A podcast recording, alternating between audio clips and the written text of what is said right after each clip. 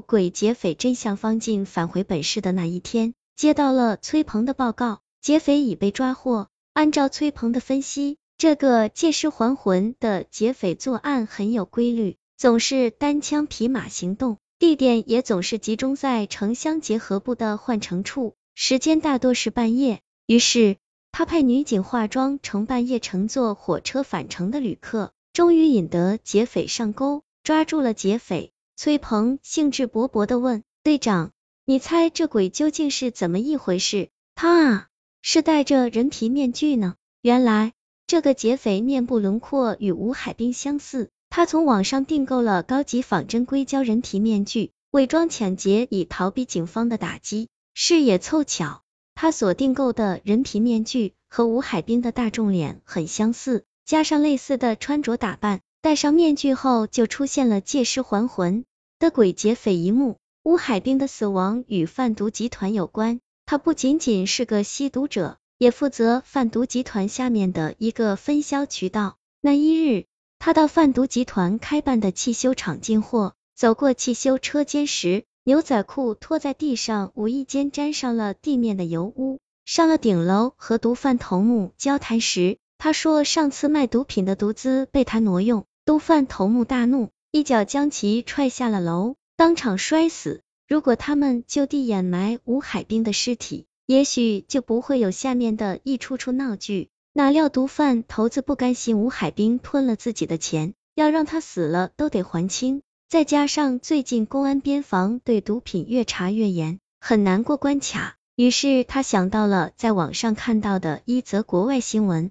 新闻中说南美毒贩就是利用死尸贩毒的，只是国内的人死亡后必须报死，王正明。于是他灵机一动，想出了一个主意。首先，他打电话给幺二零，说汽修厂有人昏厥，需要抢救。等救护车快到时。派人在进厂的路面撒上钉子，造成幺二零救护车爆胎。等幺二零急救人员下车查看车胎时，他又装好人，叫他们用自己厂的车子送过去。救护车放在厂里补胎修理，修好了立即开过去送还。救人如救火，幺二零急救人员果然中了他的圈套，用汽修厂的车送同伙装扮的病人去了医院。就是这一个小时的时间。他们用救护车送吴海滨的尸体去了殡仪馆，伪装成是医院送来的抢救无效的病人。可是死亡证明呢？是他们从网上下载后用打印机打印出来的。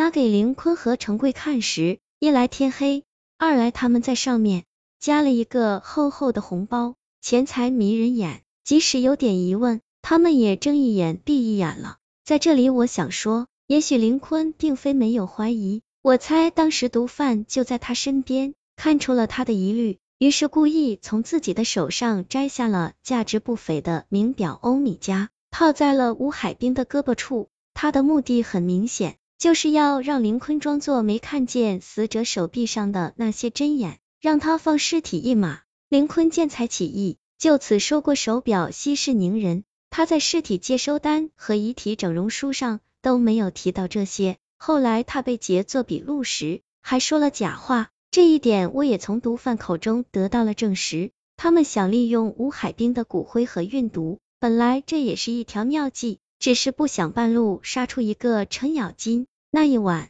用人皮面具伪装抢劫的劫匪出现了，而且巧到极点，他的第一个目标就是林坤。你想，作为一个遗体整容师。刚刚整过容的死人突然出现在自己面前抢了自己，他心中会怎么想？林坤并非怕鬼的人，甚至可以说是根本不相信鬼神的。只是那一晚，他明知吴海兵死的蹊跷，但是自己为了钱财昧着良心做了正常死亡的程序，是心虚让他产生了心鬼，心理防线彻底崩溃。唉，人生就是这样由一个个巧合串起来的世界。有时候真不由得不让人相信，我们头顶之上的三尺青天是长眼睛的，所以谁也逃不脱正义的审判。说完，方静合上了这份卷宗。